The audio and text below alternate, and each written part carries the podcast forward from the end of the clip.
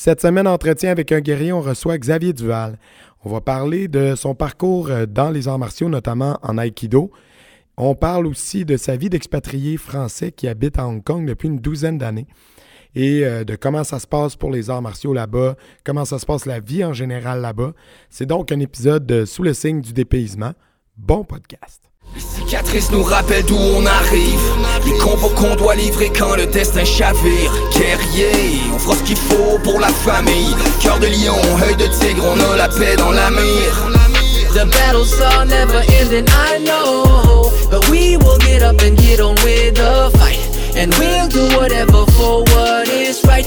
Just put your trust in us, in us. Donc, euh, cette semaine, entretien avec un guerrier, euh, on reçoit un deuxième pratiquant d'aïkido, mais je pense qu'il y a aussi d'autres styles d'arts martiaux qui sont impliqués dans son parcours. Donc, il va pouvoir nous démêler tout ça. Puis, euh, en plus, c'est une primeur pour nous parce qu'on reçoit un invité en direct de Hong Kong. Donc, euh, c'est euh, M. Xavier Duval. Bonsoir, ça va bien? Ça va très bien, merci de, merci de m'inviter. Donc, euh, ouais, je suis à Hong Kong, donc euh, ben, pour vous, là, c'est la, c'est la soirée, et pour moi, on est, on est encore au tout début de la matinée. Euh, donc, donc, ouais, donc, je m'appelle Xavier, j'habite à Hong Kong depuis 12 ans. Et j'ai commencé les arts martiaux, en fait, par, par une école de Jujutsu en France, le, le Nihon Taijutsu. OK. Et ensuite, j'ai découvert la Honkai d'Akuzawa Minoru et, et l'aïkido aussi en parallèle, surtout avec le Otamaki, donc, euh, le courant Kishinkai. OK. Vous aviez quel âge à ce moment-là quand vous avez commencé les arts martiaux? Quand j'ai commencé, j'avais, je devais avoir 15 ans. Euh, en fait, un peu avant ça, j'ai commencé à refaire du judo. Alors, J'ai fait du judo gamin comme tout le monde, Mhm. euh, vers 6 ans, quelque chose comme ça. Et après, comme tout le monde, j'ai arrêté. Et arrivé au lycée, en fait, j'ai commencé à en refaire. On avait des, on avait des cours euh, de judo avec des profs qui étaient, qui étaient pas mal. Et du coup, ça m'a donné envie de m'y remettre. Donc, je devais avoir 14 ans, 13-14 ans, quelque chose comme ça. Euh, et après, à 15 ans, je me suis dit, OK, j'ai vraiment envie de faire les arts martiaux. Et, euh, et là, j'ai commencé jujutsu. OK. Puis ça, tout ça, tu étais encore en France en ce, à ce moment-là? J'étais encore en France, ouais. Ouais, j'étais encore en France. OK. Puis de, quel- de quelle région euh, de la France, juste pour situer les Alors? Euh, à l'origine, moi, je suis du sud-ouest. Mais ça, j'étais, j'étais en région parisienne, en fait, à l'époque. OK. OK. Puis là, on fait un gros saut dans le temps, là, j'imagine, entre l'enfance et Hong Kong, parce qu'en début euh, d'entrevue, d'emblée- d'entrée de jeu, tu dis Je suis à Hong Kong depuis 12 ans. Euh, Qu'est-ce qui fait qu'on part euh, à Hong Kong comme ça pour y faire sa vie, qu'on part de France? Est-ce que c'est les arts martiaux? Est-ce que c'est une carrière professionnelle? Que- Qu'est-ce qui fait qu'on fait le saut comme ça? Voilà, c'était pas les arts martiaux du tout, en fait. Au début, j'avais pas vraiment de plan. J'étais parti quelques mois aux États-Unis, un an et demi avant. Et quand je suis revenu en France, j'étais vraiment revenu pour rester en France. Euh, et en fait, ça s'est pas du tout passé comme ça. Très souvent, on fait des plans et ça se passe pas comme ça. Mhm. Et, euh, et en fait, je me suis retrouvé un peu, un peu coincé professionnellement. Euh, la situation économique était pas super. Je me sentais pas vraiment capable de, de me développer et de faire ce que je voulais faire en fait en France. Et ma copine de l'époque, pareil, était frustrée, etc. Et donc on s'est dit bon, euh, on se barre.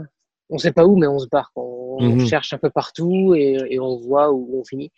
Et, euh, et il se trouve que j'ai trouvé un, un boulot intéressant à Hong Kong, donc on est venu à Hong Kong. Euh, ça aurait vraiment pu être n'importe où en fait à l'époque. Moi, j'avais jamais mis les pieds en Asie. Donc je suis arrivé, je savais pas du tout où j'allais et au final je regrette pas, je suis resté et tout et c'est super, mais mais c'était vraiment un, plongeon dans l'inconnu en fait. C'est un coup de hasard, comme vous avez décidé, on va aller à Hong Kong, puis de là-bas, de fil en aiguille, vous avez fait votre chemin Exactement. pour y rester 12 ans. Puis là, euh, encore une fois, d'entrée de jeu, assez rapidement, on a mis en place euh, les styles dans le parcours, euh, le judo au début, puis après ça, il y a eu deux, trois styles, je regardais un peu sur ton Instagram.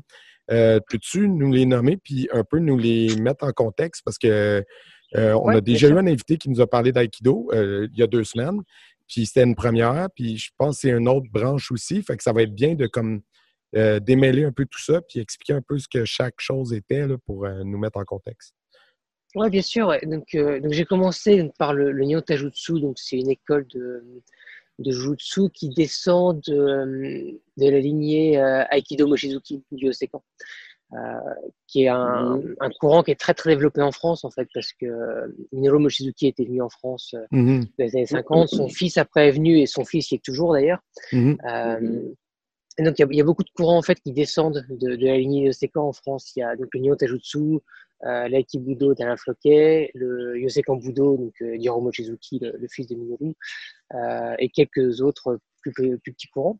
Euh, donc, j'ai commencé par ça. Et donc, c'est vraiment une école de, une école de jutsu. C'est une école de Tajutsu dans le sens où il n'y a pas de travail aux armes du tout. Euh, et ce qui différencie ça peut-être un peu, je pense, de, de ce qui se fait au Japon, je pense que c'est- plutôt l'aspect pédagogique. OK. Euh, parce que ça a été vraiment structuré par des gens en France qui étaient euh, des professionnels d'éducation physique et sportive, etc. euh, et qui du coup avaient une vision plus cartésienne, plus occidentale de Mhm. comment faire passer les messages. Donc ça, c'était Nihon Tajutsu. Et après, après j'ai fait plein de choses en fait, parce qu'en France, j'ai pas mal déménagé et il y en avait pas partout. Et donc, euh, j'allais en, en faire pendant, pendant 5 ans, j'allais en faire en stage, etc. Mhm. Et en parallèle, je faisais euh, du Aikido, j'ai fait du Jujutsu, j'ai fait plein de choses. Et ensuite, je suis parti à Hong Kong donc en 2008. Et en 2008, il n'y en avait pas du tout. OK. Et voilà, il y avait même pas en fait à Hong Kong, il n'y avait pas d'école du tout de Jujutsu japonais. OK. Ce qui est assez surprenant, il y a 8 millions d'habitants et Ouais. euh, il y a, à l'époque, je crois qu'il y avait 3 ou 4 dojos d'aïkido seulement. Mhm. 200 personnes qui essaient l'aïkido sur 8 millions, c'est rien. Mhm. Euh, et donc, du coup, bon, j'ai cherché euh, d'autres choses, qui me plaisaient plus ou moins. Et en 2010, euh, un peu par hasard, en fait, j'ai découvert la Honkai. Alors, c'est pas complètement par hasard, mais je, je m'entraînais beaucoup avec un copain ici. Et, euh, et on allait sur un forum, en fait, euh, francophone d'arts martiaux. Il m'a dit, ouais, il y a, il y a ce maître à Tokyo, ça a l'air super intéressant. Il a un de ses élèves de Tokyo, là, sur le forum. On devrait le contacter et y aller. Ok, pourquoi pas, hein, Mhm. peut faire ça. Donc, on a fait un week-end là-bas. Et, euh, et effectivement, je trouvais ça assez incroyable. Alors, à Honkai, c'est c'est compliqué à, à définir, en fait, parce qu'il n'y a pas de lignée claire. Euh, Kuzawa Minoru, en fait, il a commencé par, euh, par faire du sanda et des arts chinois. Euh, donc, un peu type euh, MMA, mais euh, à l'époque, il n'y en avait pas au Japon. Donc, Mhm. il a fait du sanda, donc pied-point, projection, etc. Euh, et il avait gagné la première Coupe du Monde de sanda. Et un jour, il, il disait, il s'entraînait, et puis il a vu un, un maître, euh, un mec un peu bizarre dans, dans la salle où il s'entraînait. Et le mec avec qui il s'entraînait lui a dit non, mais euh, le regarde pas, il, il pratique une koryu, il est bizarre. Et, euh, et ce maître est venu le voir et il lui a dit euh, T'es très rapide, mais, euh, mais tu bouges super mal. Et il dit Ah ouais, et si je t'en mets une là, euh, il dit Il a 12 ans. Il, il essaie d'en mettre une et il dit Je sais pas ce qui s'est passé, je me suis retrouvé par terre. euh. Et donc, ensuite, il a commencé à, à le suivre. Alors, le- l'enseignant en question, en fait, ne voulait pas vraiment enseigner ni rien. Donc, euh, je crois qu'il l'a beaucoup harcelé, en fait, pour obtenir des informations et, et réussir à progresser. Mhm. Et au bout de quelques années, en fait, il a, il a acquis quelque chose euh, corporellement de très différent. Et donc, sa méthode aujourd'hui est pas du tout axée sur l'aspect technique, parce que c'est pas du tout quelque chose qu'il a, qu'il a travaillé en fait avec, euh, avec ses, ses- ses enseignants, euh, mais vraiment l'aspect corporel. Donc, comment se Mhm. tenir debout, comment marcher, comment s'asseoir, comment tu vois, générer de la force à recevoir, etc. Donc, quelque chose qui est vraiment, euh, qui vient vraiment avant en fait. Et donc, il a développé des qualités internes qui sont, qui sont franchement exceptionnelles. Euh, et moi, ça m'a parlé en fait parce que c'était très agnostique d'une certaine façon. Mhm. C'est-à-dire que tu vois, moi, je venais avec un, un parcours et plein de techniques, etc. Et au final, il n'y avait pas de contradiction. Je pouvais prendre ce qu'il sait et l'utiliser pour euh, servir un peu de moteur à ce que je faisais. C'était pas, c'était pas vraiment un problème. Euh, alors ensuite, l'aïkido, euh, ce qui s'est passé, c'est que un an après ça, plus ou moins, euh, il y a eu deux temps. Il y a eu le- la personne avec qui je pratiquais à Hong Kong régulièrement qui est partie à Taïwan. Ok. Et du coup, j'avais plus de partenaire. Donc, euh, j'ai trouvé un dojo d'aïkido euh, ici, en, en Aikikai, euh, pour avoir des partenaires, pratiquer un peu sur le tapis, euh, voir des gens, Mhm. socialiser un petit peu. Euh, donc, j'ai fait ça quelques années. Et en 2013, euh, j'ai rencontré donc Léo Tamaki. Et euh, c'est quelqu'un qui est super connu en France, euh, qui fait énormément de choses, qui est à l'origine de, de la Gingashima, de la nuit des arts martiaux traditionnels, Mhm.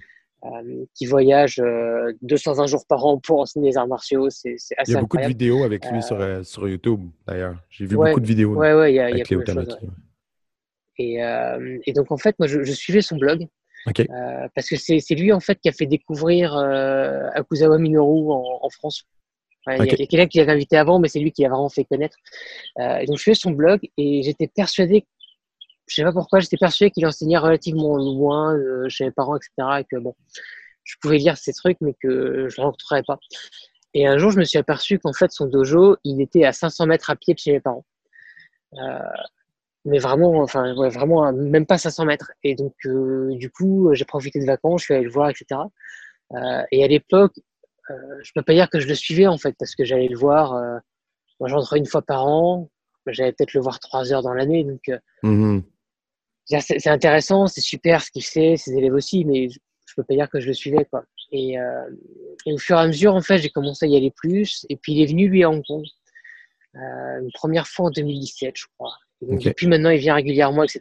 Et ça m'a permis vraiment de creuser beaucoup plus. Euh, et donc, Léo, il a un aikido, il a créé son école. Je sais plus quand il l'a nommé exactement, mais peut-être sur ces eaux-là, vers euh, 2016, euh, 2016-2017. Ok. Euh, euh, non, euh, avant ça, 2000, euh, 2013-2014, je pense, quelque Ok. chose comme ça. Euh, mais il y avait quelque chose qui était déjà bien en place.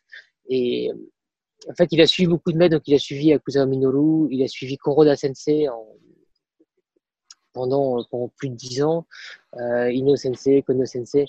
Euh, et donc, il a créé un courant qui est de l'aïkido, mais qui, qui a un goût qui, pour moi, était un peu différent. Euh, c'est un aïkido qui est très martial, qui est très incisif, euh, qui à la fois est très très léger, parce qu'il part du principe que l'adversaire il est toujours armé, et donc euh, si on est lourd et dur, on se fait couper forcément. Mhm. Euh, c'est voilà, c'est quelque chose qui, que je trouvais très différent de ce que je faisais, Mhm. euh, et à la fois qui était extrêmement cohérent, c'était logique, ça se tenait, et donc j'avais envie d'en faire un peu plus. OK. Puis là, ça, c'est il y a 7-8 ans environ, dans le fond. Tu étais Ouais, déjà à Hong Kong. J'ai rencontré, ouais, j'étais déjà à Hong Kong, j'ai rencontré en 2013. Et en fait, de 2013 à 2017, je le voyais une fois de temps en temps quand je passais en France. Ensuite, en 2017, donc il est venu, euh, il a passé une semaine ici, euh, un petit peu moins, peut-être 4-5 jours. Il est revenu après l'année suivante. Il est venu en plus avec 4 ou 5 élèves l'année suivante. Donc, on avait vraiment des gens de super niveau avec qui pratiquaient. Euh, et après, en 2019, il est venu, euh, il est venu deux fois, donc il est venu deux semaines dans l'année. Puis moi, je suis passé en France aussi. Euh, donc du coup, j'ai vraiment pu creuser un peu plus ce qu'il fait. Puis après, on a un groupe ici, donc on peut travailler entre nous, etc. Mais ça m'a permis d'aller creuser un peu plus profondément le, le travail qu'il proposait. Mhm. Là, aujourd'hui, dans ton école, tu enseignes son style à lui, à Léo Tamaki. C'est ça. Ok. Donc euh, aujourd'hui, moi, j'enseigne donc euh, à Honkai, euh, l'Aikido Kishinkai et à l'Union Tajutsu. Je l'enseigne plus directement aujourd'hui. J'ai un élève qui a repris le, le. OK. Euh, c'est comme je te disais, j'ai deux petits gamins et ça devient compliqué. Ces cours-là, ils sont le dimanche et j'ai pas d'aide le dimanche. Ouais, Donc euh, du coup, euh, du coup, je m'occupe des gamins le, le dimanche et, et lui gère le cours. ouais, ouais, ouais. Puis, ça se passe comment la, la, la vie à Hong Kong en ce moment? Parce que là, c'est- c'est- Ouais. Dans- Je dans pas des- sûr si on allait là, là. ben là, des- des- les échos qu'on reçoit, nous, ici, euh, ça, ça brasse, non? Il, il se passe Alors beaucoup de choses. ici, ouais, alors euh, il y, a, il y a- il y a deux parties en fait. Il y a la partie sanitaire et puis il y a la partie euh, politique. Ouais, exact. Euh, Mhm. La partie sanitaire, en fait, alors ça se passe bien dans le sens où on a très très peu de cas. Euh, en revanche, on a quand même pas mal de restrictions. Euh. Mais c'est lié en fait. Vous on avez, euh, donc on a pas beaucoup de cas aussi. Vois, c'est- Vous avez combien de cas par jour? on est à moins d'une dizaine de cas par jour. Oh, wow! ce qui est, ce qui est pas mal. hein. On a une population de 8 millions d'habitants, donc c'est c'est vraiment pas mal. Euh, quand la troisième vague a commencé, en fait, on est monté vers 60 cas. Ils ont dit, OK, 60 cas, on, on ferme tout. euh, on ferme tout. Euh, les restaurants sont fermés le soir, euh, les salles de sport sont fermées, euh, ça c'est fermé, les karaokés, ça ferme, etc. On est monté, je crois, à un maximum de 150 cas par jour. Et après, c'est redescendu, et là, on est à une dizaine, quelque chose comme ça. Euh, depuis le début, Wow. je regardais hier, on est à 105 décès. Donc, euh, c'est vraiment, euh, ça, se tient bien. Euh, en fait, dès le début, euh, les gens ont pris ça super sérieusement. Ils ont de Mhm. très mauvais souvenirs du SRAS, Mhm. euh, qui était en 2000, euh, 2003, si je me trompe pas. Euh, Et donc, immédiatement, en fait, tu vois, c'était pas encore arrivé à Hong Kong, il n'y avait pas eu d'outbreak ici ou quoi que ce soit. Et on trouvait déjà plus de masques, on trouvait plus d'alcool, les Ouais. gens étaient complètement à fond. Je pense qu'en fait, il y a- il y, a vraiment une prise de conscience collective. Et heureusement, en fait, parce que le, le gouvernement hongkongais, au début, a pris ça un peu, pas de dire à légère, mais il y avait plein de, il y avait plein de gaps. Parce que euh, ils voulaient pas trop affaiblir l'économie, etc. Donc, par Mhm. exemple, euh, tous les, tous les gens qui arrivaient, euh, soit par bateau, les cargos, etc., ou les avions, les équipages, avaient pas besoin d'être en quarantaine. Mais euh, c'est un énorme aéroport, c'est le cinquième port du monde. euh, Enfin, Ouais, si les gens ils peuvent rentrer et aller sens, partout, en fait, euh, ça sert à rien qu'on fasse gaffe. Quoi. Euh, et donc, ils ont fini par le faire, mais, mais tard, en fait. Ils- je crois que c'est au moment de la troisième vague qu'ils ont commencé à, à se dire, OK, bon, on va faire quelque chose à ce niveau-là. Euh, comme au début, ils voulaient pas fermer la frontière avec la Chine. Parce qu'on a, on a une frontière euh, physique Mhm. avec la Chine, euh, plus les vols, etc. Et au début, ils voulaient pas fermer ou ils fermaient une partie. Mais si tu as cinq points de frontière physique et que tu en fermes deux, les gens vont sur les trois autres. Donc Mhm. ça, ça change rien en fait. Tu as plus Ben de non. queue, mais Ben oui. donc ça, ça change rien du tout. Au fur et à mesure, en fait, ça s'est fait. Et maintenant, ça se passe plutôt bien. Donc, bon, il y a des restrictions, c'est compliqué de s'entraîner. Euh, mais il y a peu de cas, on n'est pas en danger. euh, on, on vit correctement, on n'a pas trop à se plaindre. Après, il y a la, il y a la partie politique. Mhm. Et, euh, et là, ça, c'est plus, c'est plus compliqué. Parce qu'on a, on avait vraiment un bond direct en 2047 euh, avec une rétrocession euh, quasi totale à la Chine. Mhm. Euh, c'est un peu compliqué. Ouais. Puis là, dans la, dans la pratique, là, dans la gestion d'une école en, ce moment d'arts martiaux, euh, comment, comment vous vivez ça? Euh, Est-ce que j'ai- pas trop, euh, je suis pas sûr d'avoir bien compris tout tantôt. Est-ce que vous avez le droit d'être ouvert, vous, en ce moment?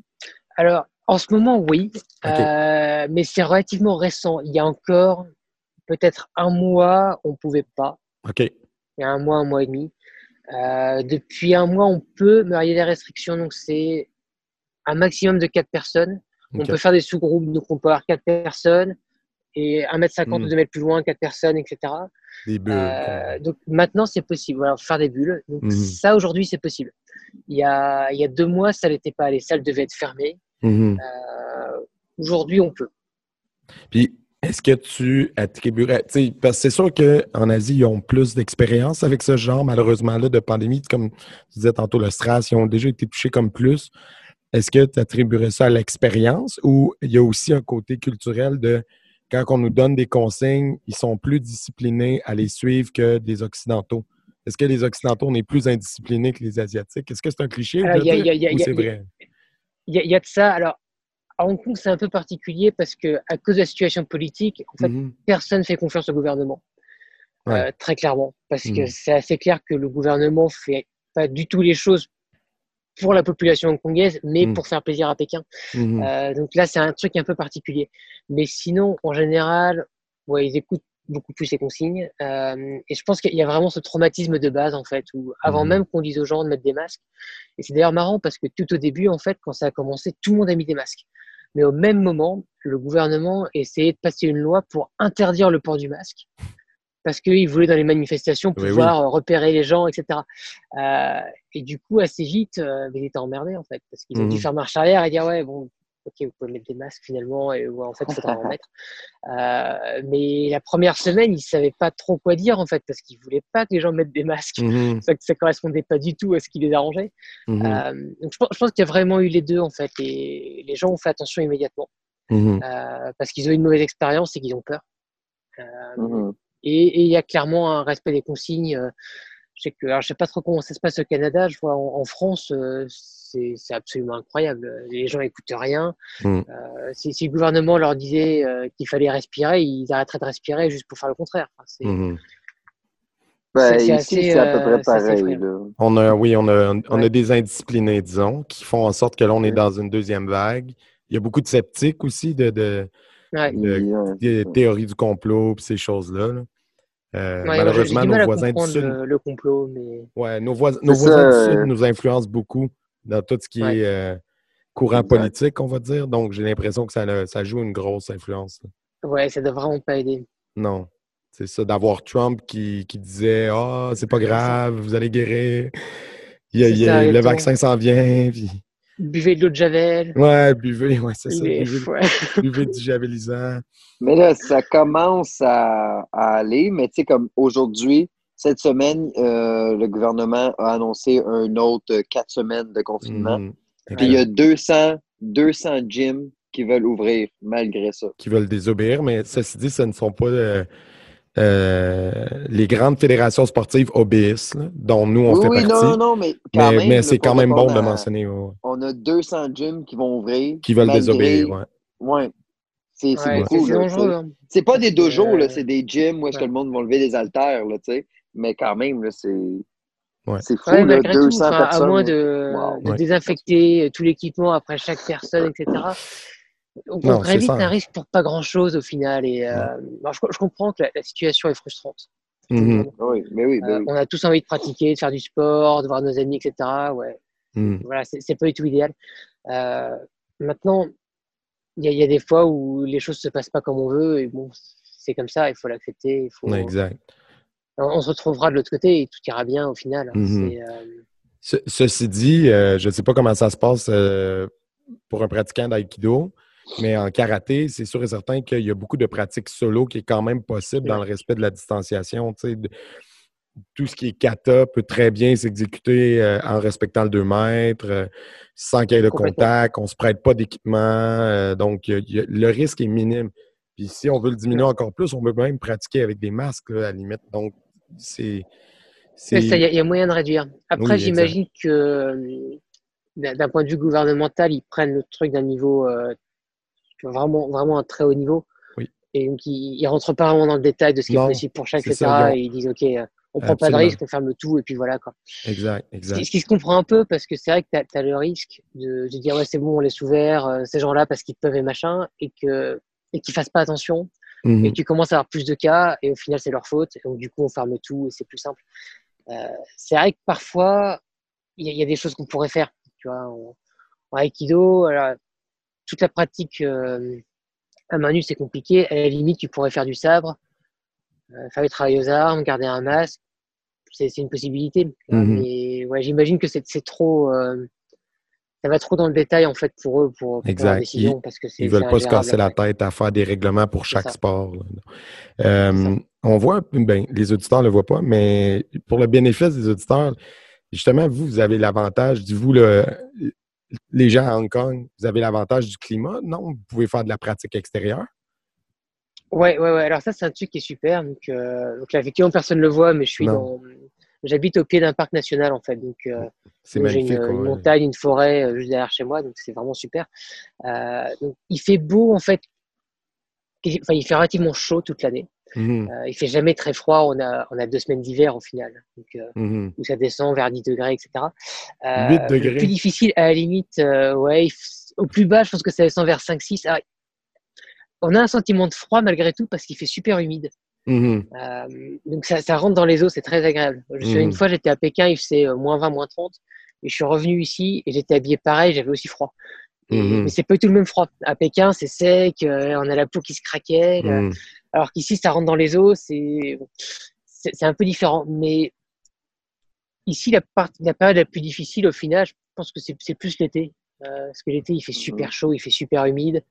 Euh, on monte à 44 en température ressentie, euh, 90% d'humidité.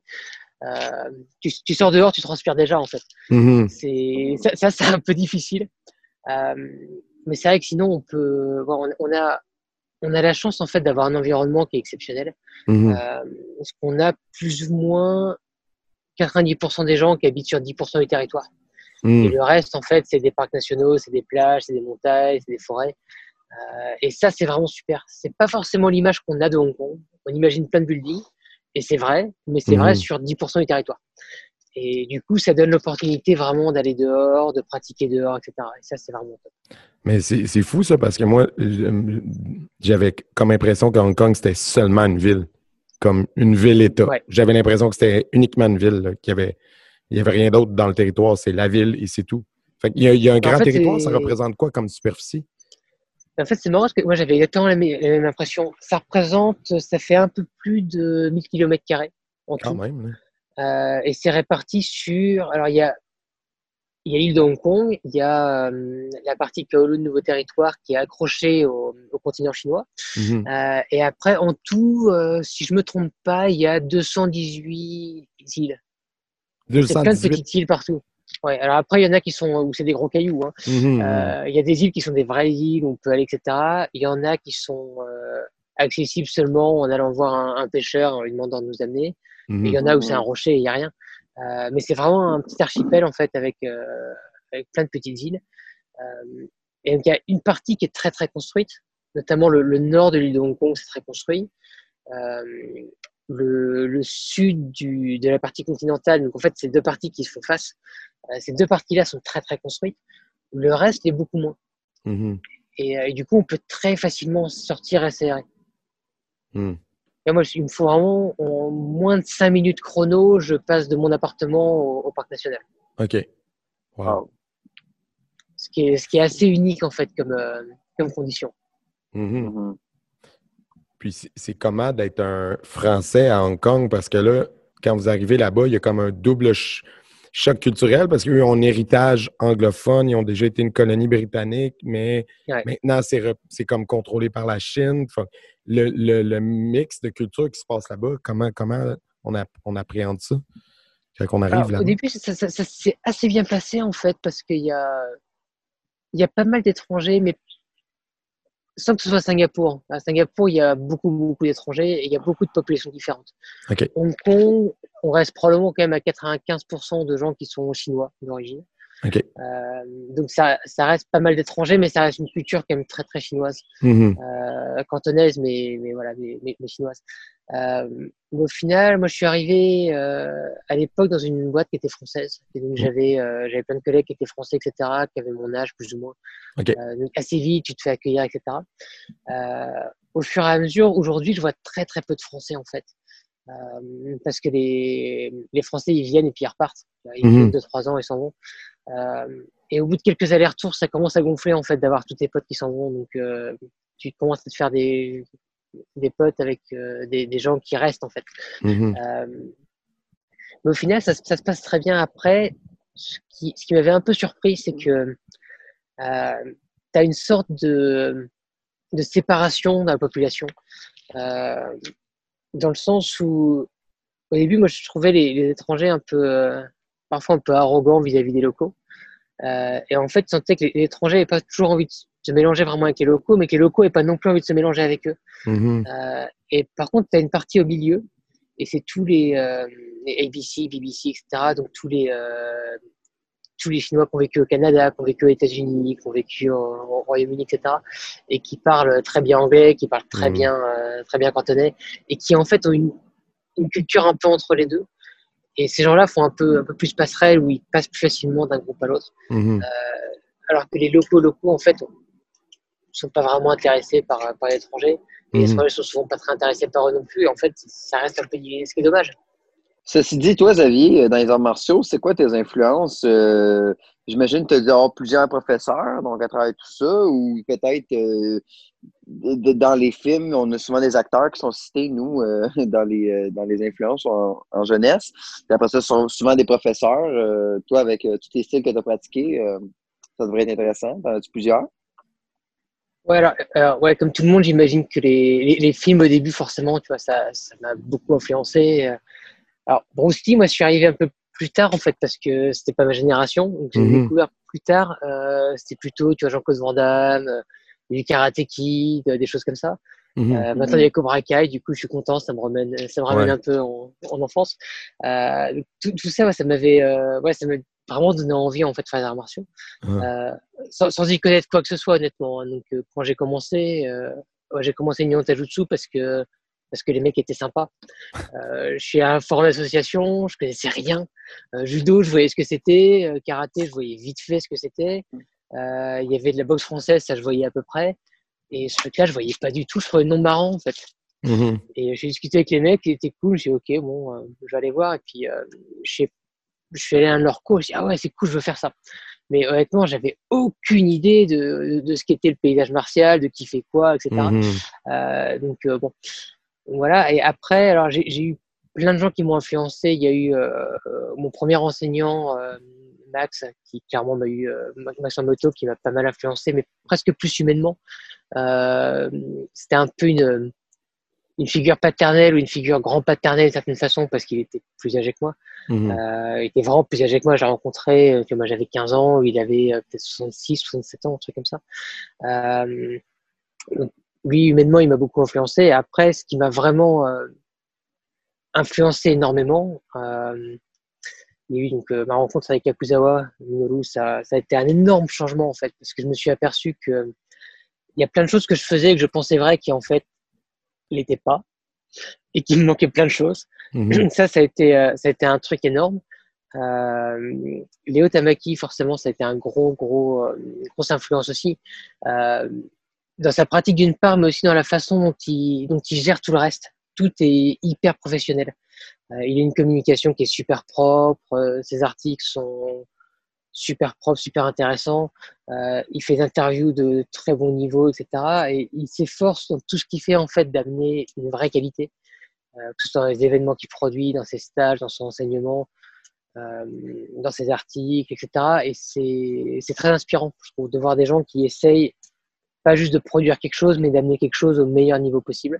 Mhm. Euh, et une dernière personne qui m'a pas mal influencé, plus en fait que ce que je pensais. Euh, c'est Maul Morny en Silat. Ok. Euh, donc Maul, pareil, c'est quelqu'un qui, est, qui vient du Brunei, qui enseigne toute l'année. Alors là, il est coincé au Brunei, euh, mais sinon toute l'année en fait, il est en déplacement pour enseigner. Et il a une pratique qui est assez incroyable. Il a un niveau phénoménal. Mais ce qui m'a marqué, alors c'est un type qui est extrêmement accessible humainement. Mhm. Euh, c'est typiquement un type avec qui tu as envie d'aller boire un café après, tu vois. Enfin, mhm. euh, vraiment un type, un type sympa, humainement, euh, humainement super, super sympa. Et, et ce que je trouvais super intéressant dans sa pratique, c'est que il a, il a une formation d'ingénieur en fait, et ça se sent. Il a, il a vraiment réussi à, à structurer sa méthode d'une façon qui est hyper scientifique, hyper claire, et c'est, je trouve ça hyper impressionnant en fait. Mhm. Probablement parce que moi, j'en suis incapable. Je suis absolument incapable d'avoir un enseignement aussi carré, aussi clair et tout. Et je trouvais ça vraiment, vraiment phénoménal. Et tous, en fait, d'une façon ou d'une autre, euh, ils ont eu du coup une influence positive. Ils ont un truc inspirant, en fait. Hmm. pas de la même façon, mais, euh, mais y a, ils ont tous quelque chose euh, en plus qui, qui, donne envie, en fait, de, de faire mieux. Hmm. Ils, ont, ils, ont, tous apporté quelque chose à, à ton, à ton expérience personnelle qui t'a servi après. Des éléments Après, il y a plein d'autres gens euh, avec qui, avec qui j'ai travaillé, des partenaires, des amis, des, des gens qui, qui forcément t'inspirent, t'influencent, etc. Euh, parce qu'on ne se construit pas en isolation. Mm-hmm. on, on, veut toujours croire que c'est moi qui l'ai fait et tout, mais en fait, c'est jamais vrai. Quoi. On, on, est arrivé là parce qu'on a rencontré tous ces gens qui nous ont donné des choses, que, qui nous ont donné des, corrections, des retours. Euh, on a été même inspiré par des choses euh, pas forcément grosses, tu vois, mais tu peux lire l'article de quelqu'un et peut-être que ça, ça a quelque chose en toi. Il y a, énormément d'influence en fait qu'on réalise même pas. Mm-hmm. Puis, euh, parlant d'influence, euh, tu as créé un média ou tu travailles pour un média? J'ai vu sur ton Instagram, il y avait un magazine que tu publiais qui s'appelait Yashima. Yashima. Donc ça, ça en est une façon d'influencer. Peux-tu nous en parler un peu? Ouais, ouais, ouais. Alors Yashima, en fait, c'est un, un, magazine euh, qui est publié en, en, France, mais qui est aussi publié maintenant en digital, donc on peut le trouver euh, partout. Euh, et donc Yashima, c'est un magazine qui se consacre à, aux arts martiaux japonais et à la culture japonaise. Ok. Et ce qu'on a voulu faire en fait avec ça, alors le, le, projet en fait a commencé à être créé donc justement par Léo Tamaki. Euh, et par un, groupe d'élèves proches de lui. Et euh, moi, j'étais pas tout au début en fait. Euh, Léo est venu me chercher un peu après. Ils avaient déjà quelque chose d'un peu avancé. Et donc, il est venu me chercher pour, euh, pour les aider sur certains points. Et donc, je suis le rédacteur en chef et je m'occupe de la publication, en fait. et ce qu'on a voulu faire, en fait, avec Yashima, c'est qu'il y a beaucoup de magazines qui existent.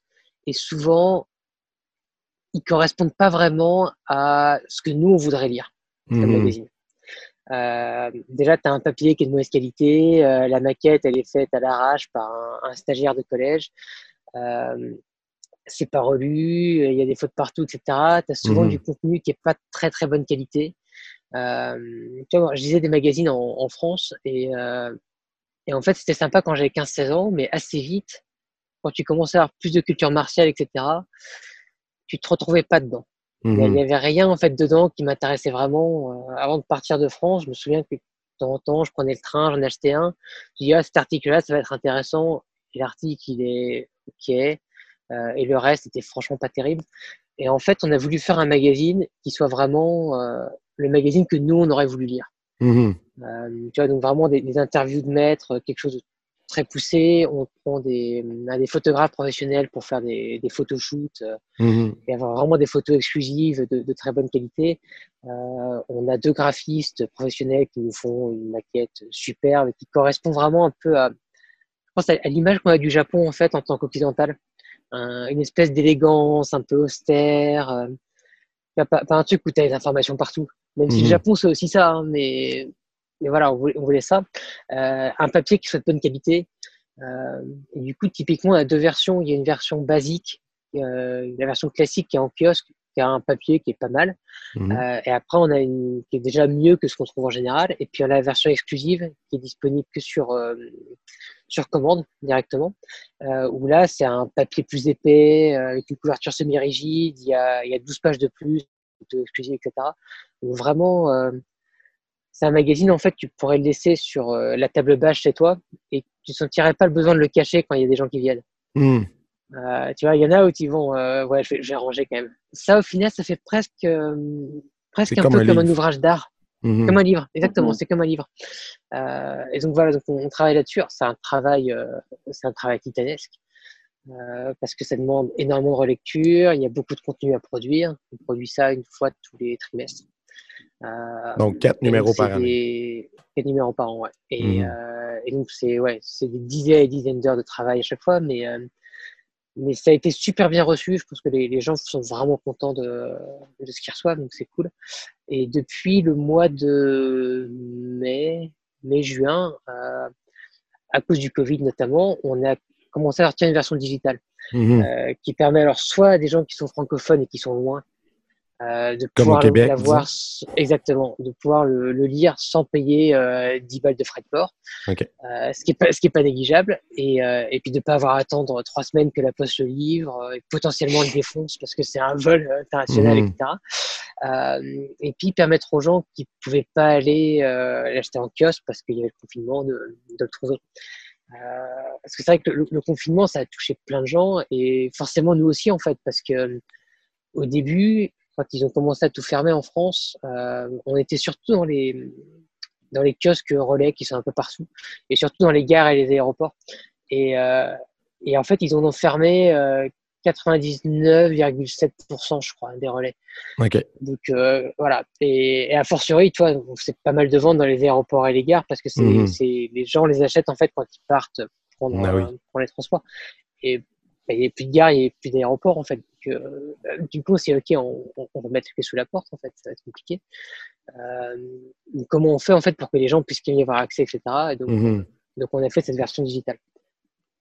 Mais euh, c'était pour ça que je voulais qu'on en parle parce que ça m'impressionnait que ce soit viable, un média spécialisé sur les arts martiaux en, en français en plus.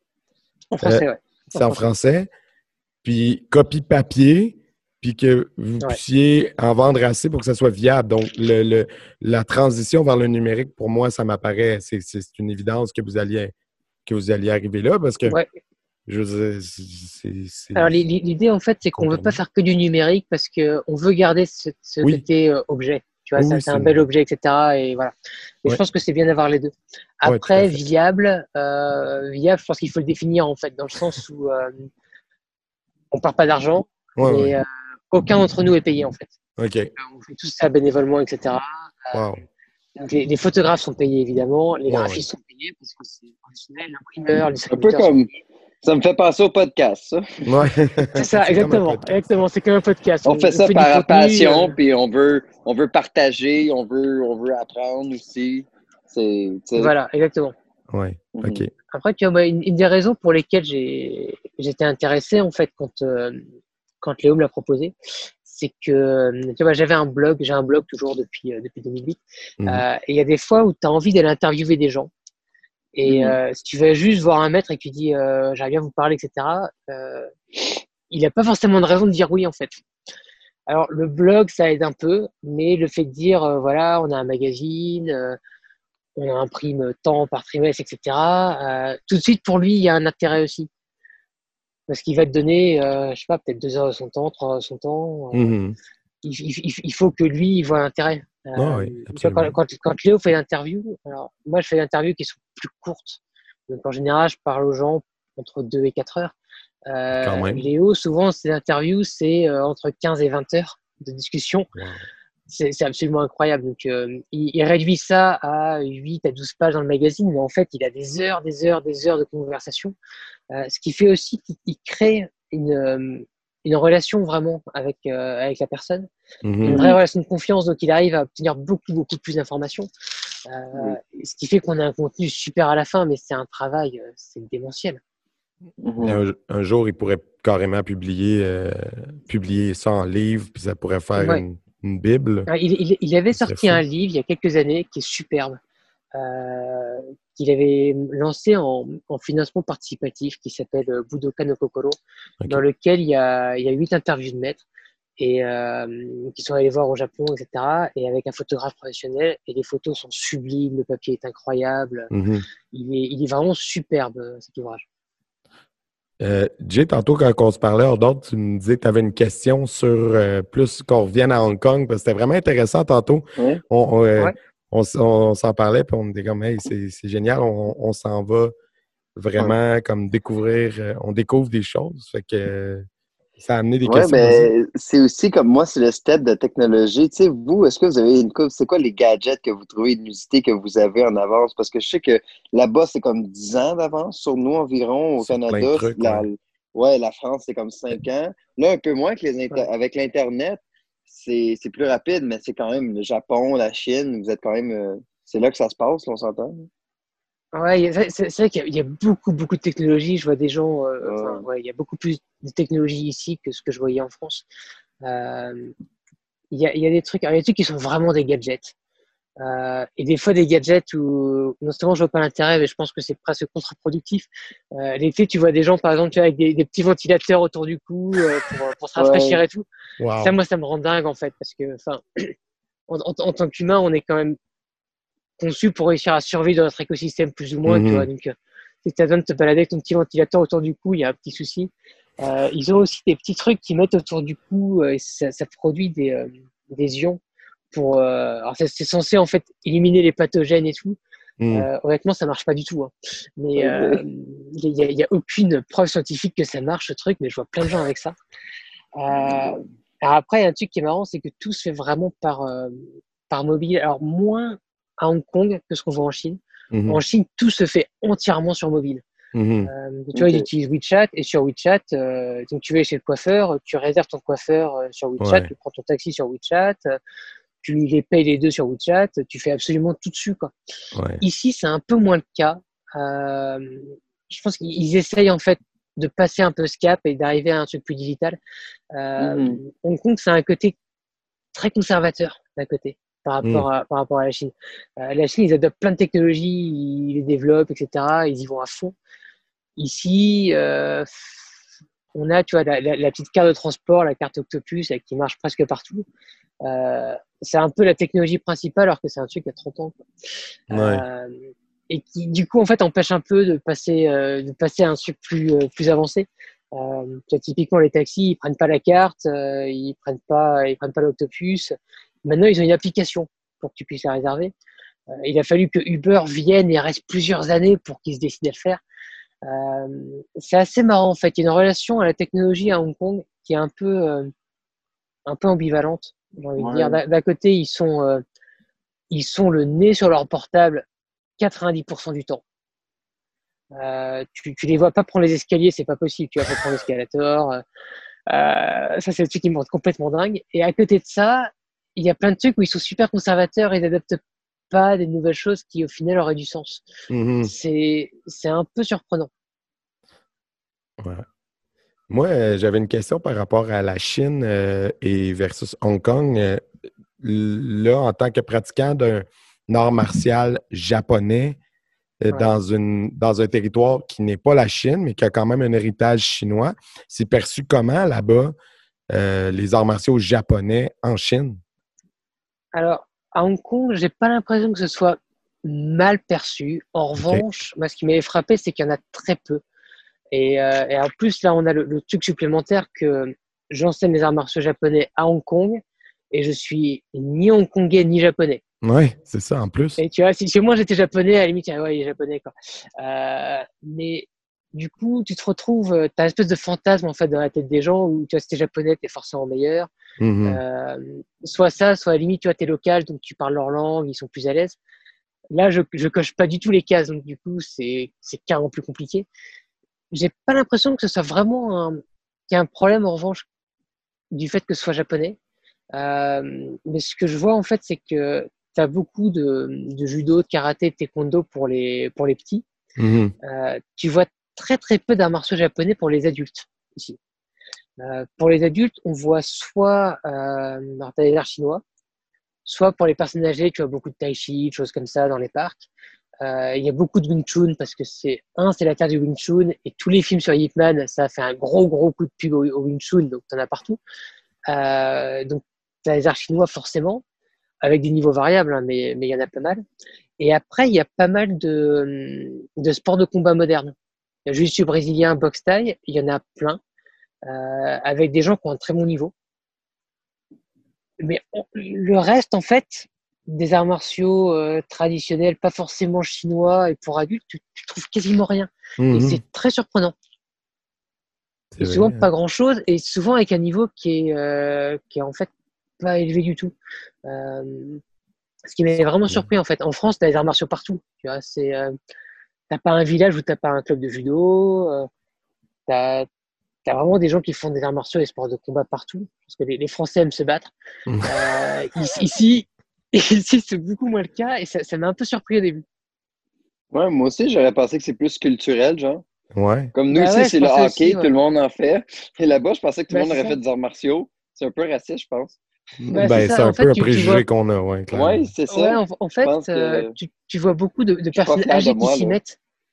Ouais. Tu vois, à, à partir de 60, 70 ans et tout, ils commencent tous à faire du tai chi. Ouais. Avant ça, pas tellement. T'as l'impression qu'avant ça, euh, euh, le tai chi, c'est pour les vieux, quoi. Alors que c'est pas vrai, tu vois, c'est un art martial intéressant, il y a plein de choses à apprendre, même jeune, mais Mhm. c'est un peu repoussé à quand je serai vieux. Mhm. Et euh, ouais, ça, ça m'avait vraiment surpris. Oui, quand même. J'ai une, question euh, un peu plus d'ordre personnel, mais c'est quand même en lien avec Ouais. tout ce dont on parle. On parle beaucoup de, de, de choc culturel puis de, de tout ça depuis tantôt. Euh, je me permets de te poser la question là, parce que j'ai vu une photo de, de toi. J'imagine que c'est un de tes enfants. Euh, J'imagine, en général, j'évite de prendre des photos avec les enfants des autres parce que. Ouais, ben, c'est ça. de- voilà. Non, mais effectivement. Mais c'est ça. Fait que, euh, dans le fond, le- ma question, c'était en tant que Français qui vit euh, à Hong Kong, puis là, tu as des enfants qui grandissent là-bas, puis clairement, euh, encore là, je déduis que, que leur maman est originaire de là-bas, parce que je voyais comme Ouais. les, traits, les traits de ton petit, puis je me disais, euh, comment tu, tu vas transmettre ton héritage culturel français, entre guillemets, Tu en tant que toi, tu es, comme un expatrié. C'est comme l'inverse de l'immigration qu'on vit. Tu Quand on est en Occident, on est, on est la majorité, mais là, là toi, tu te Ouais. retrouves à être la minorité Moi, je suis la invisible. minorité. Oui, mais visible quand même, tu sais. Donc, Ouais, euh, ouais, c'est comment pas évident d'être la minorité en fait. C'est un truc qui m'a surpris aussi à Hong Kong, c'est que bah, t'es la minorité, donc euh, des fois t'as des gens dans la rue qui te hurlent de rentrer chez toi. Quoi. Ah ouais, Moi, hein? J'habite à 200 Carrément. mètres en fait, donc euh, je vais juste, euh, je vais juste acheter un truc et j'y j'y retourne. Tu mais, vrai, euh, les gens. ouais, ça, arrive, ouais, ouais, ça arrive. C'est le racisme, ça arrive partout, quoi. euh, Et effectivement, quand tu es du côté de la majorité, tu t'en rends pas compte. Quand tu es du côté de la minorité, c'est un peu plus. euh, Il y, a- il y a quelques gens qui m'ont crié, euh, qui m'ont hurlé d'aller mourir et tout. C'est pas grave. hein. On, on vit avec, c'est pas grave. c'est un peu Wow. violent des fois. Euh, alors, pour les enfants, ouais, donc leur, leur mère, elle est, euh, elle est hongkongaise, mais elle est, euh, elle est née en Angleterre. OK. Et donc, il y, a, ouais, y a plusieurs problématiques. La première, c'est déjà la langue. Parce Mhm. que bon, on a trois langues à la maison, du coup. Ben oui. Euh, Anglais, français. vois, euh, donc, euh, et cantonais. Donc, donc, on parle les trois langues. Moi, je parle en français autant que je peux. Et après, il y a la question vraiment de l'exposition à la France et à la culture française. Et ça, c'est pas évident. Ben non. Parce que de fait, ben, on ne vit pas. Je sais pas s'ils y vivront ou pas. Euh, et c'est pas évident pour eux d'être exposés à la France que par. Tu vois donc, euh, alors, j'appelle régulièrement ma mère et tout, donc euh, ils l'entendent, etc. aussi. Euh, ils ont un petit voisin qui est euh, franco-australien aussi, donc euh, ça c'est plutôt cool. Et puis quand on essaye, ouais, de leur, je pense qu'après j'essaierai de les envoyer un peu en France régulièrement aussi en vacances, etc. Et la question qui se posera, je pense, c'est au niveau de l'école et parce que tu peux pas avoir l'école dans les trois langues en fait. Ben non. Donc, C'est ça, euh, faut que tu va faire des choisisses. choix. Ouais. Euh, alors, je pense autant la maternelle, on fera un truc qui sera euh, anglais-chinois. Autant Mhm. après, moi, j'aimerais bien essayer de les mettre dans le lycée français pour, pour qu'ils soient exposés, à, d'une part à la langue, mais aussi à d'autres personnes françaises, à la culture, Mhm. qu'ils aient forcément une exposition, parce que la culture hongkongaise, ils vont y être exposés euh, 24 sur 24, donc il Ben oui, faut que je trouve ça. un moyen pour ça. Euh, après, l'école française, euh, ça, coûte un rein, quoi. Et, comme j'ai eu l'habilité d'avoir des jumeaux, euh, ça coûte deux reins, quoi. Donc, voilà, donc il faut, qu'on se prépare à ça. On a quelques années, donc on, se prépare pour, pour pouvoir payer l'école française et, leur donner une exposition correcte à, leur culture, en fait, parce que ça fait autant partie de leur culture que le reste. Et, Ben oui. Puis ça, ça se passe comment la, la- la vie de propriétaire de- ou de gestionnaire d'école d'arts martiaux? Parce qu'en France, pour avoir parlé, on a parlé avec quelques-uns de- des compatriotes. Puis là, c'est un modèle associatif. Nous, au Québec, c'est un modèle euh, la plupart du temps d'école privée. Comme nous, on est des propriétaires privés de nos dojos. Euh, donc, euh, à Hong Kong, ça fonctionne comment? à Hong Kong, ça fonctionne pas mal à l'arrache, en fait. Donc, il y a, y a, t'as toute une partie euh, vraiment, tu vois, gyms qui sont privés, etc. Mhm. euh, avec euh, des installations euh, 5 étoiles, des trucs super haut de gamme, etc. OK. Et à côté de ça, donc ça, c'est le truc où voilà, tu as, des cours toute la journée dans plein de disciplines et tu as vraiment des super emplacements, etc. C'est pas ce que je fais. Et après, l'autre possibilité que tu as, en fait, c'est qu'on a des salles municipales qui sont, euh, qui sont accessibles pour euh, vraiment pas grand-chose. Euh, tu vois, moi, je paye euh, peut-être 4 euros de l'heure, un truc comme ça, pour, une salle. Donc, c'est vraiment, vraiment pas grand-chose. C'est ce vraiment que pas grand-chose, en fait, même avec le taux de conversion. Tu, vois, tu réserves en ligne, en fait. Donc, euh, alors, soit tu as une association et tu peux réserver 30 jours à l'avance, OK. soit tu n'as pas d'association, tu as individuel et tu peux réserver 10 jours à l'avance. Et donc, tu vas dessus, tu réserves ta salle, euh, tu peux mettre les tapis, etc. Et tu t'entraînes comme ça. Euh, et en fait, beaucoup, beaucoup de groupes font ça. Euh. En Aikido, ils font soit ça, soit ils ont, alors ils ont leur propre salle, ils partagent avec d'autres gens, etc. Et après, ceux qui ont vraiment des trucs énormes, c'est c'est le yoga, c'est parfois boxe taille, euh, etc. Où ils attirent un public qui, euh, qui a plus d'argent, qui Mhm. peut se permettre ce genre de choses, etc. Euh, mais ça se fait du coup de façon, euh, c'est assez informel. Euh, tu as plein de groupes aussi, tu vois. Moi, j'ai commencé au début, je faisais du Kali, euh, tout au début Hong Kong. Ouais. OK. Et, et en fait, je le faisais avec un maître philippin dans un parc à côté. OK. Donc, on venait, tu fais ton cours, machin, et tu payes à la fin, et voilà. Quoi. Et en fait, il y a beaucoup de choses qui se passent comme ça. C'est très, très informel. En France, c'est pas du tout informel, c'est très structuré. Mhm. Euh. Donc, euh, c'est associatif, etc. Euh, quasiment tout le monde est bénévole. Euh, tu as quelques professionnels, mais du coup, c'est super dur parce que bah, quasiment tout le monde est bénévole. Donc, Ouais. euh, faut justifier que tu demandes 500 balles si l'autre en demande 150, tu vois. Donc, euh, c'est pas facile. C'est pas facile du tout d'en vivre, du coup. Euh, et tu es dans des salles municipales qui sont fournies par la ville et ils Exact. te disent vous avez tous les lundis de telle heure à telle heure, etc. Mhm. Euh, D'un côté, c'est bien. Ce que je trouve dommage dans ce système, c'est que tu te retrouves avec des salles municipales qui sont vides quasiment tout le temps et avec des gens qui aimeraient bien l'utiliser et qui peuvent pas. Hmm. Mhm. Parce que pour l'utiliser, il faut que tu aies ton diplôme d'État, il faut que tu aies ton association, et tu Mhm. peux pas dire euh, là, euh, mardi matin, de 9 à 10, euh, Je me pointe puis je donne un je cours. pourrais, tu vois, voilà, je, je vous donne, euh, je vous donne un peu de rond, et puis, je, tu vois, et puis j'ai m'entraîner, etc. Et tu peux pas, en fait. Euh, ils vont dire, alors tu peux, ça va être mardi, euh, tous les mardis, jusqu'à la fin de ta vie, de 9 à 10, tu vois. Il n'y a pas de flexibilité. Mhm. Ici, tu as cette flexibilité et c'est cool. Euh, en revanche, tu n'as pas la possibilité inverse de dire je veux un truc, machin. Donc, tu peux te retrouver toutes les semaines à un endroit différent, Hmm. ce qui est relou. Ou alors, tu te loues carrément une salle euh, privée et euh, tout de suite, tu vois, les prix montent, etc. Donc, il faut avoir Mhm. plus de gens, etc. Euh, donc, tu as un peu deux systèmes qui cohabitent. Moi, j'aime bien parce que c'est très flexible. Et, et j'aime bien, en fait, la flexibilité. Et bon, j'ai pas un gros groupe, donc ça me, ça me convient assez bien aussi. Donc, tu réussis à, avec ce système-là à en vivre? Parce que je veux, veux pas, Hong Kong, c'est quand même une grosse ville. J'imagine que le Ouais. coût de la vie ne doit, pas être- doit pas être donné. Euh, ouais, comme- mais c'est pas donné du tout. Alors, j'en- vis pas, tout simplement. Euh, voilà, donc moi, j'enseigne euh, en plus, tu vois. Mais j'ai un, un boulot à côté. euh, Voilà, j'ai un boulot à côté. Euh, plus Yashima, donc du coup, j'ai un boulot et demi. OK. Euh, et, et donc, je fais ça en plus. voilà, donc ça couvre en fait mes frais. Mhm. Euh, ça me fait gagner un peu de rond, etc. Mais ça me fait. je Je, pourrais pas me payer le loyer, euh, même un mois de loyer avec une année d'enseignement. Non, c'est ça. que- Euh, Avec la description que tu m'en faisais, là, je, je me disais que tu dois Ouais, avoir une carrière à côté parce que. compliqué. Ouais. Et après, moi, je, je préfère d'une certaine façon. euh, parce qu'en fait, quand tu es, es professionnel, d'une certaine façon, tes élèves, ça devient tes clients. Et, et du coup, bah, tu es aussi un peu obligé de leur donner ce qu'ils veulent. Et moi, j'ai pas forcément envie. Tu vois, moi, j'aime. J'ai une vision assez claire de ce que je veux montrer, comment, etc. Euh, et ça me dérange pas au final si j'ai trois personnes. Euh, je préfère avoir trois personnes et faire un truc qui pour moi a du sens que d'avoir euh, 100 personnes et me dire ouais mais là il faut que je fasse un cours enfant et que je le fasse comme ça même si en fait ça me gonfle.